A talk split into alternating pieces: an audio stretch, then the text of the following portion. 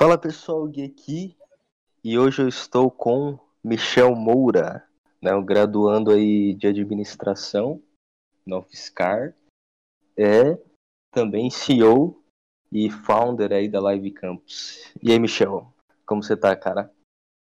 Bom, senhor Guilherme, antes eu preciso fazer uma pergunta muito importante. Está chovendo aí? Porque aqui está chovendo para caralho.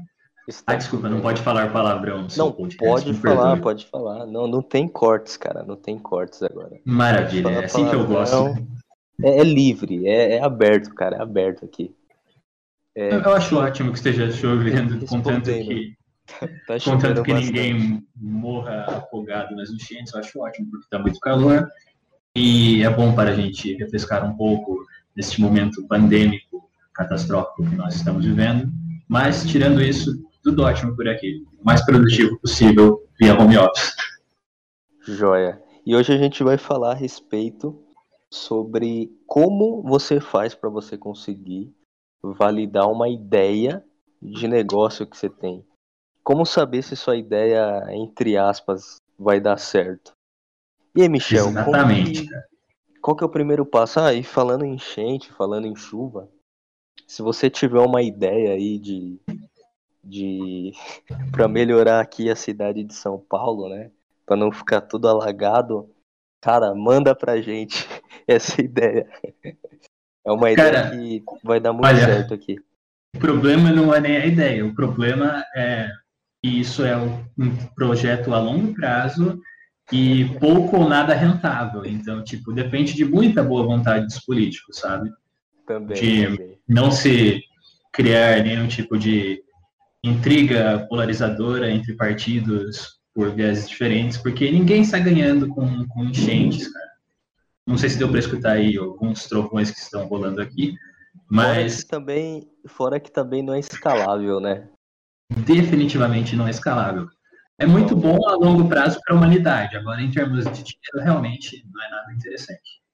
Realmente, realmente. E aí, cara, eu vejo muita gente falando que eu tenho a ideia mágica que vai transformar o mundo e o novo Bill Gates, o novo Steve Jobs. E aí, será que é assim mesmo que funcionam as coisas? Então, cara, é, você conhece a frase mais clichê do mundo que de boas ideias ou de boas intenções o inferno está cheio. E tem um autor muito bacana que me fugiu o nome agora que diz que uma das coisas que pavimenta a estrada para o inferno são os projetos inacabados. Então, tipo, existem muitas ideias brilhantes por toda parte, ainda mais no mundo com tanta informação, como a gente vive hoje, tanta, com tanta acessibilidade a essa informação, porém, é, arregaçar as mangas para colocar essas ideias em prática e persistir nessas ideias quando elas encontram obstáculos, isso é muito difícil. É, assim, o mais importante, e você vai ouvir isso sempre que você for conversar com um especialista na área de empreendedorismo, de inovação, é a persistência e resiliência, cara. Por mais clichê que isso sou, isso é verdade, porque, tipo, é, não é papo boas, de não, não, também pode ser, depende, cara, depende. Tudo pode ser papo de coach, se você for relativizar. Mas, de fato, você persistir na ideia é tão ou mais importante do que a ideia em si, na maioria das vezes. Tipo, as boas ideias muitas vezes são as mais simples, sabe? A gente às vezes tenta fazer um modelo de negócios muito mirabolante, mas na prática o que funciona muitas vezes é a coisa mais óbvia possível. Às vezes até coisas que já existem, mas por uma razão ou outra não funcionam em um contexto, funcionam em outro contexto. Mas uma questão de tentativa e erro, às vezes. Só que também. melhoradas, né? Tipo. Sim, é, sim. Um app ou algum software. É, é, que, falando de negócios, né? Eu acho, acho importante esclarecer essa ideia de, de um negócio em si e de uma startup, né? Que as pessoas acho que confundem bastante isso, porque, porque é um tema novo ainda, né? Para a maioria das pessoas, isso. Que quando a gente fala em negócios em si, é, é algo muito amplo né? Desde o cara que monta uma barraquinha de cachorro quente na rua até uma multinacional que vale bilhões. E quando a gente fala em startup, a gente está falando num, num projeto geralmente tem a ver ali com a tecnologia e tem um potencial, né, de, de escalabilidade, tem um potencial de crescimento é, acelerado, digamos assim, né? Exatamente, tipo, diferente de qualquer outro negócio padrão, é, o que caracteriza uma startup que diferencia ela, que é um modelo de negócios que é repetível e escalável, ou seja, escalável. é um negócio que você não vai apenas pretender levar para fazer a subsistência da sua família. É um negócio realmente grande, é um negócio que realmente pode funcionar em diferentes circunstâncias, que tem uma expectativa de crescimento muito grande. Uh, o contraponto é que ele trabalha com incertezas, porque geralmente é algo inovador, ou seja, não, não só inovador em termos de tecnologia, mas inovador em termos de ideia mesmo. Isso, isso é um equívoco que muitas pessoas têm, que acham que é, startup sempre é relacionada com tecnologia, não necessariamente. É, Para te dar um exemplo, é, tem um evento que é basicamente para você fazer uma startup em, acho que um final de semana. E é um evento muito bacana, me fugiu o nome agora, e ele é realizado com uma certa frequência, agora não tanto por causa da pandemia, mas tipo, eles juntam as pessoas e acho que em poucos dias elas têm que desenvolver um modelo de negócio e aplicar ele. Eu me lembro de uma edição que o modelo vencedor, ele fazia o seguinte, ele pegava é, roupa das pessoas já limpa apenas para passar essas roupas. E daí, no caso, é, o CEO, o fundador dessa startup, levava as roupas para a mãe dele passar. E eles foram vencedores dessa competição. Porque, tipo, eles identificaram uma dor que é simples, que é as pessoas têm preguiça, dificuldade, falta de tempo para passar roupa, estão dispostas a pagar por isso. E, tipo, não precisou de nenhuma tecnologia inovadora nem nada para isso, só se organizar para coletar essas roupas, levar até a mãe dele passar. E com isso já começou um negócio, entende? Então, tipo, muitas vezes são coisas simples, não necessariamente ligadas à tecnologia. Claro, como a tecnologia está sempre associada à inovação, a maioria das startups surgem ligadas à tecnologia, mas não é uma regra, não é uma obrigação. Sim, sim. É, a tecnologia ela entra mais nessa questão do potencial de escalar, né? Exatamente. O mundo inteiro, assim, aí realmente a tecnologia acaba é, ajudando bastante, que nem você falou.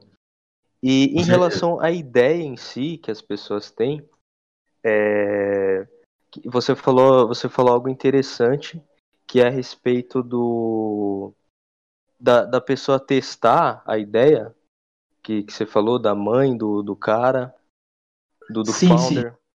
Tipo, quando você tem uma ideia é, de negócio e você quer testar ela para ver se ela tem uma rentabilidade de fato, uhum. você tem que começar do zero primeiro. Tipo, você não vai fazer um aplicativo antes de saber se aquela ideia funciona. É, no meio a gente entra chama... nessa questão, é, desculpa interromper, que entra nessa questão da dor e da necessidade, né? Que a, a, sua ideia, ela vai solucionar algo, né? Vai, vai solucionar uma dor, uma necessidade das pessoas. Eu acho, eu acho isso bastante interessante para quem pensa em construir um negócio, construir uma startup e pensar nisso, né? Na dor em si, no que as pessoas precisam, né? Sem dúvida. Se você não tem uma dor, você não tem nada. Isso é um mantra que a gente escuta dos nossos mentores quando a gente participa de projetos de aceleração. Tipo, melhor que seja a sua ideia, se as pessoas é, não tiverem uma real motivação, e entenda-se como real motivação é alguma dificuldade que pese no bolso delas, para aderir àquele projeto, ele não vai ter futuro, cara. No máximo, ele vai parecer uma ideia bonitinha e bacana que você acha, nossa, mas isso funciona tão bem. Sim, para você funciona tão bem, mas você já testou com outras pessoas para saber se elas realmente estão dispostas a pagar por aquilo? Você já viu se esse problema que você está tentando solucionar também é um problema na realidade desse seu público-alvo? Enfim, então esse testar é, e retestar novamente e novamente é essencial e é o tipo de coisa que você vai fazer ao longo de toda a sua carreira, sabe? Você faz no começo para ver se a sua ideia realmente tem alguma validade. Daí, depois que você começa o seu projeto de fato, você vai testar novamente para ver a eficácia daquilo e ao longo do projeto para fazer os ajustes, tipo, ver o que não está dando certo, o que não está dando. Então, esse testar, que a gente chama de validação, é essencial ao longo de todo o projeto e é muito subestimado. E esse subestimar da validação é a causa da falência de muitas empresas também. Uhum. É, é, que nem você falou desse, desse exemplo do ferro, é, é, algo simples, né? Você, é, quando você pensa em criar um negócio, criar uma startup, eu acho que um dos primeiros passos é você tentar ver a forma mais simples possível de você conseguir é, implementar aquela ideia. É, não, vamos supor, num exemplo assim mais absurdo, eu quero criar um foguete, eu quero criar um, uma agência espacial, entendeu? As pessoas têm ideias assim que, cara, para você começar isso, você precisa de bilhões e você precisa de um, de um know-how imenso, né? E se você pegar uma ideia simples, uma dor que as pessoas têm, e conseguir é, fazer de uma forma também eficiente, né? Que eu acho bastante interessante essa questão de é, você gastar menos, mas conseguir fazer bastante coisa também, né? Exatamente. E custo é sempre um problema.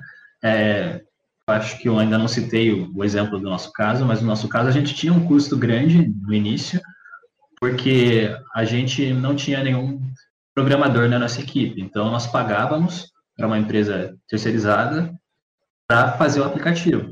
E a gente pagava em dólares, e isso pesava bastante para a gente. Daí agora a gente já está com, com dois profissionais da área de tecnologia da informação na equipe, o que facilita muito, elimina esse tipo de custo e dá muito mais credibilidade para a gente como empresa também, quando a gente for buscar investidores para fazer um investimento a médio e longo prazo, eles sabendo que existem duas pessoas da área de tecnologia da informação, eles se sentem muito mais confortáveis e muito mais seguros para investir na gente. Sim, sem dúvidas.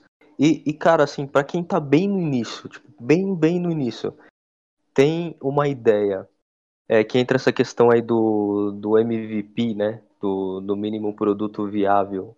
Como que, que a pessoa faz para construir Antes do MVP ainda, vamos explicar. Para quem não sabe, MVP certo. é o produto mínimo viável, é um passo essencial e o mais é, menosprezado, não devidamente valorizado das startups, porque é ali que você vai ver a viabilidade de fato do seu produto. Por exemplo, eu tenho uma ideia e eu quero fazer um aplicativo, seja lá para o que for, antes de eu fazer esse aplicativo, eu vou testar essa ideia sem usar tecnologia nenhuma, só para ver se a ideia em si funciona. Uhum. É, assim, no nosso caso, o que a gente recomenda é sempre que você faça entrevistas com o seu público-alvo, para saber se realmente aquilo que você acha que é uma dor é uma dor para esse público-alvo, ver o quanto essas pessoas estão dispostas a pagar para resolver aquela dor e se a médio e longo prazo o retorno financeiro que você vai ter é o suficiente para investir na expansão do seu negócio. Essas três coisas são essenciais, assim, tipo, para aquela pesquisa básica que a gente tem que fazer sempre que a gente vai testar uma ideia, antes mesmo de entrar no MVP. E isso Sim, tudo esse... junto a gente chama de validação. Sim, essa valida é, validação que eu vejo muito que tem gente que comete esse erro, ah, eu vou pegar um empréstimo no banco e já vou sair construindo, pagando um programador. Calma, cara, não é bem assim, né? É, você tem que ver se realmente aquilo é, as pessoas querem, né? Que nem você falou. Se é realmente uma dor, se é realmente uma necessidade, se as pessoas estão dispostas a pagar, né? Acho que esse daí é um dos principais que, é, fatores que, que influenciam, né? Porque você precisa ter uma receita, precisa ter, ter um lucro para você conseguir crescer. E, cara, é, é o primeiro passo, eu acho que esse, esse daí do, do mínimo produto viável, né? O que, que você acha, assim, Michel? Eu acho que, sem dúvida, é um passo fundamental. E o mais é, curioso é que um dos principais problemas, na maioria das vezes, é. são os próprios fundadores que têm aquela ideia fixa de que, não, mas eu consegui formular esse modelo de negócios, essa ideia é perfeita, por que, que eu vou mudar isso daqui? Só porque algumas pessoas disseram que não dispostas a pagar? Não, mas eu tenho certeza, eu acredito muito na minha ideia, que isso vai dar certo. E esse insistir, é, seja por orgulho, por ego, seja por o que for, acaba fazendo as pessoas quebrarem muito a cara E, tipo, isso, isso não é só minha opinião, isso eu posso dizer comprovadamente, é, conversando com todas as outras startups que participaram do mesmo processo de aceleração que a gente, e com os nossos mentores, isso é um dos erros mais comuns. As pessoas têm muita dificuldade em pivotar, ou seja, em fazer modificações no seu projeto, mesmo depois de ver resultado de uma validação, de uma pesquisa, de um MVP, que aquilo não tem futuro consistente a médio e longo prazo. As pessoas têm aquela resistência, sabe, de tipo, poxa, eu fiz com tanto carinho essa ideia, por que, que eu vou mudar isso daqui só porque não vai dar dinheiro? Não, mas lá na frente as pessoas vão ver o quanto isso é valioso. Então, tipo, você tem que ter a humildade de voltar atrás e pivotar quantas vezes for necessário o seu projeto até você chegar em algo que realmente seja consistente e tenha valor a médio e longo prazo para ser investido. Sim, é muito uma questão de que nem você falou no, no, início, né, de ver a opinião das outras pessoas, fazer uma, uma pesquisa, né?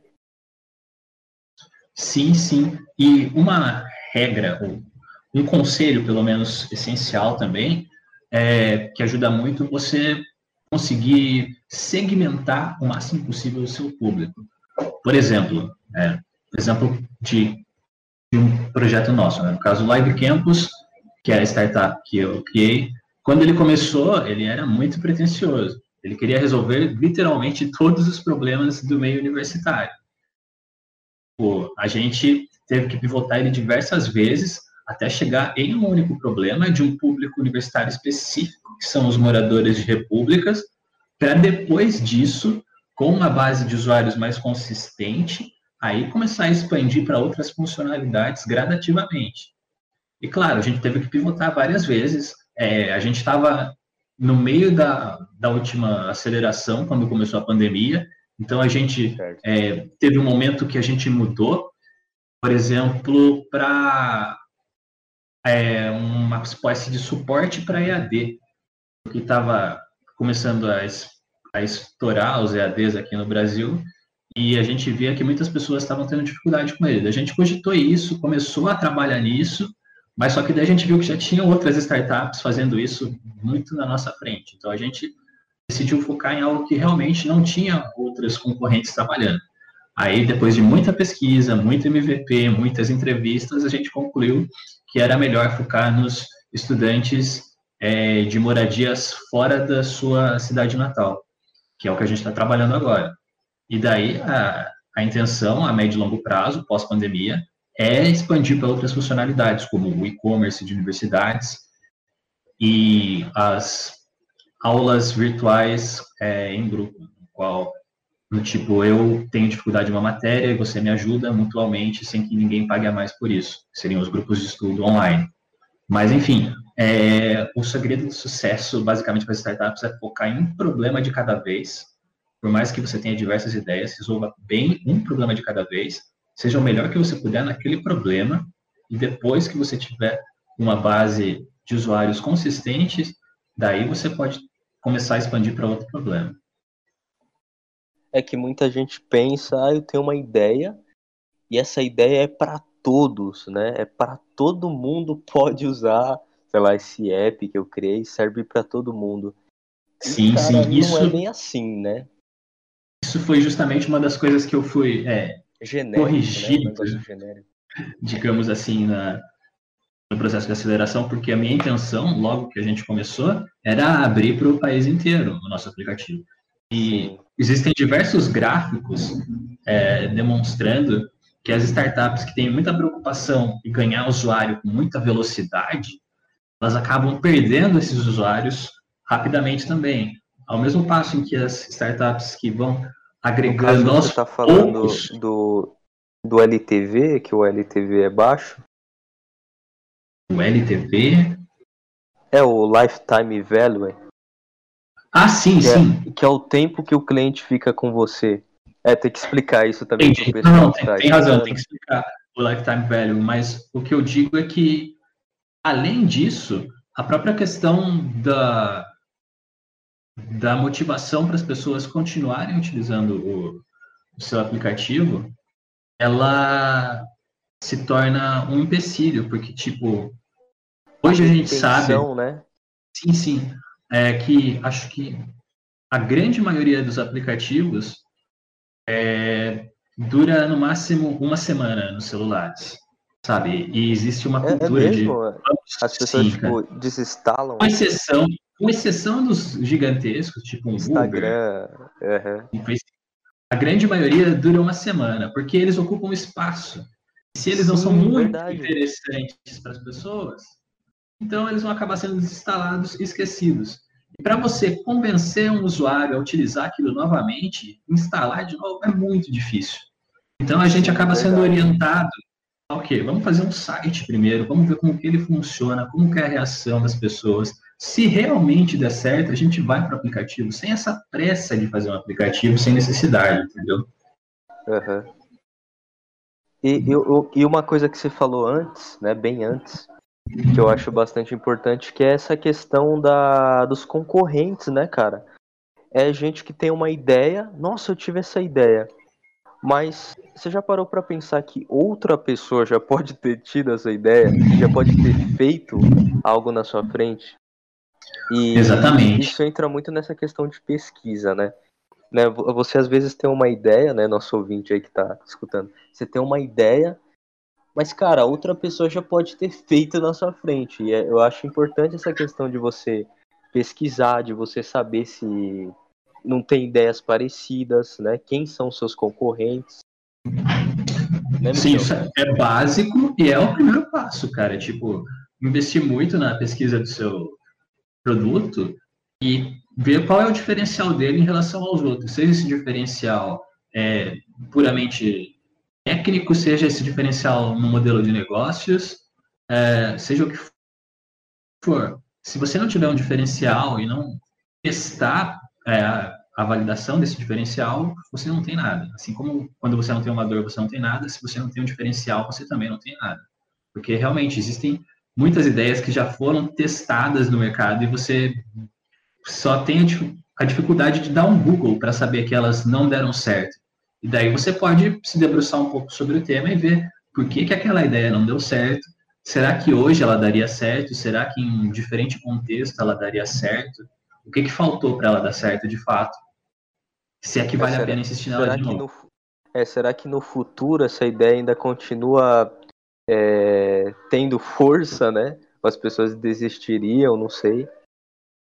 Sim, sim. Acho que um exemplo curioso que a gente pode citar aqui é o Zibo. Não sei se você se lembra do console brasileiro, que Zibo? sim, sim.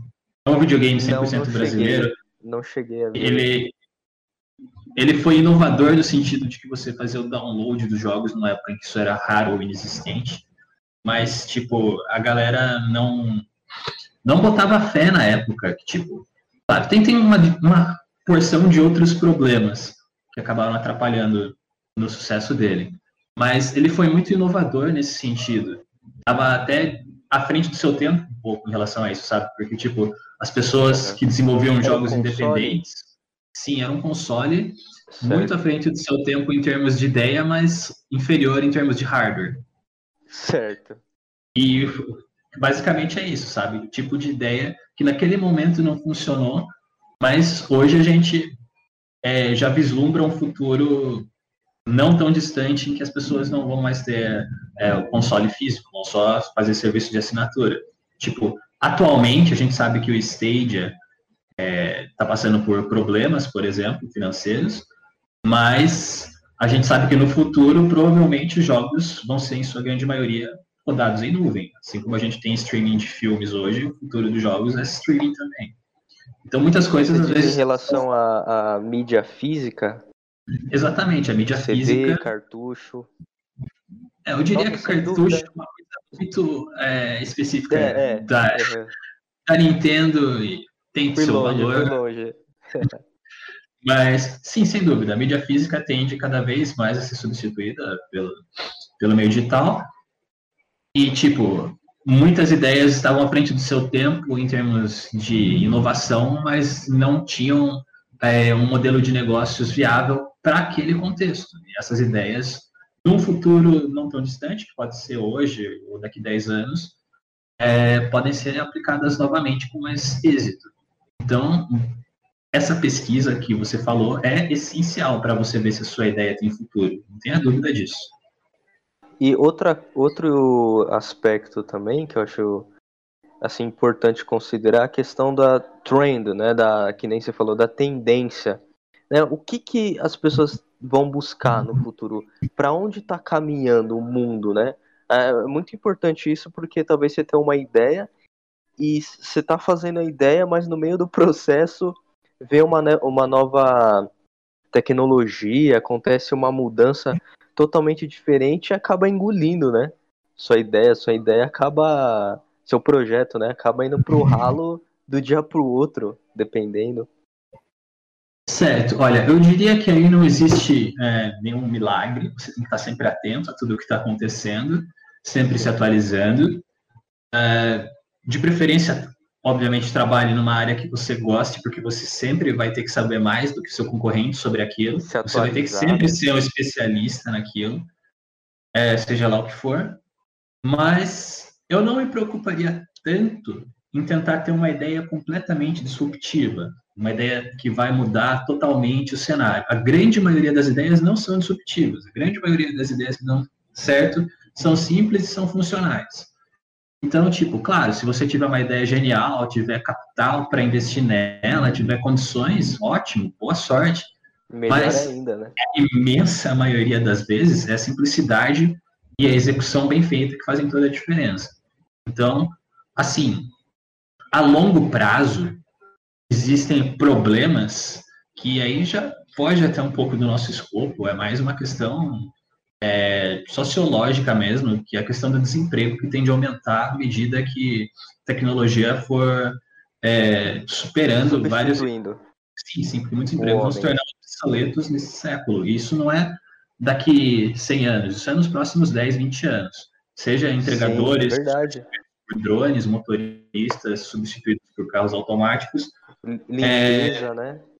Existem aplicativos que estão sendo desenvolvidos para controlar é, indústrias inteiras, inteiras. Elas já tinham sido é, substituídas é mesmo, por tipo, uma espécie sim, sim autogerenciamento. A indústria 4.0 vai causar uh, para o bem e para o mal uma mudança imensa e nunca antes vista na história da humanidade no âmbito da, do trabalho. Então, assim, nem os países de primeiro mundo estão preparados para isso, que são os que mais investem em mão de obra qualificada, quanto nós, nós, quanto mais nós aqui no Brasil. Então, é algo para se preocupar, para se pensar, e eu, sinceramente, não vejo outro caminho que não seja investimento pesadíssimo em educação. Todo mundo vai ter que ter qualificação, e aquele jargão clichê também que diz que no futuro as pessoas que não sabem, no mínimo, é, um idioma e algumas linguagens de programação vão ser consideradas analfabetas, passa a ser verdade. Isso é para já. Principalmente, principalmente linguagem né, de programação. Sim, sim, cara, se torna essencial. É, é, é uma coisa que eu bato bastante, assim, no, principalmente no pessoal mais novo que eu conheço, mais jovem, é, cara, inglês é importante, tipo, é básico, você tem que aprender, mas linguagem de programação, cara, você tem que correr atrás, tá ligado? De, de aprender a programar. Porque isso daí. É, o mercado tá pedindo isso, né? E, é, assim, dependendo do tipo do país, principalmente o Brasil aqui, que é um país mais emergente e tudo, é, pode parecer que não, mas algumas linguagens, algumas, assim, é, especificações, alguns conhecimentos, é, te, tem pessoa que não sabe tipo é, uma linguagem mais complexa. É, por incrível que pareça, a gente tem várias pessoas assim que entendem um pouquinho de programação, mas não entendem muito de programação. E se você for considerar o país inteiro, o Brasil inteiro, é, basicamente quase ninguém sabe programação, entendeu? Então é tipo é uma área assim meio, meio que assim de privilegiados, entendeu? Poucas pessoas ainda têm conhecimento disso. E, cara, se você for jovem, né? Tiver aí seus 14, 15, 16, cara, corre atrás é, de aprender isso, que nem, que nem você falou, né, Michel? Senão a pessoa acaba ficando para trás, né? Cara, vou falar para você, mesmo que você seja mais velho, não importa a idade que você tenha, se você tem a expectativa de trabalhar no futuro, seja esse futuro daqui 5, 10 ou 40 anos, cara, é, não desperdice nenhuma oportunidade que você tiver de aprender alguma linguagem. Eu vou dar como exemplo é, a CEO da Global Data, que é uma startup que trabalha com prontuários médicos que eu conheci na, na aceleração aqui em Sorocaba, no Parque Tecnológico. Ela é um exemplo assim incrível, tipo, ela foi, ela trabalhou na área de biológicas a vida toda.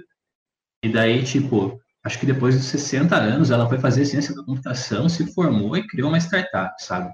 Então, tipo, não use essa desculpa de, ah, agora eu já passei da idade de aprender isso ou não. Sempre que você tiver oportunidade, corra atrás, cara, porque o mundo não vai parar só porque tá difícil para você. Eu sei que é difícil, todo mundo sabe, mas você não tem nenhuma outra alternativa. Sempre que você tiver oportunidade, abrace essa oportunidade, porque muitas pessoas não têm essa oportunidade de aprender. Sim, então aprenda a programar.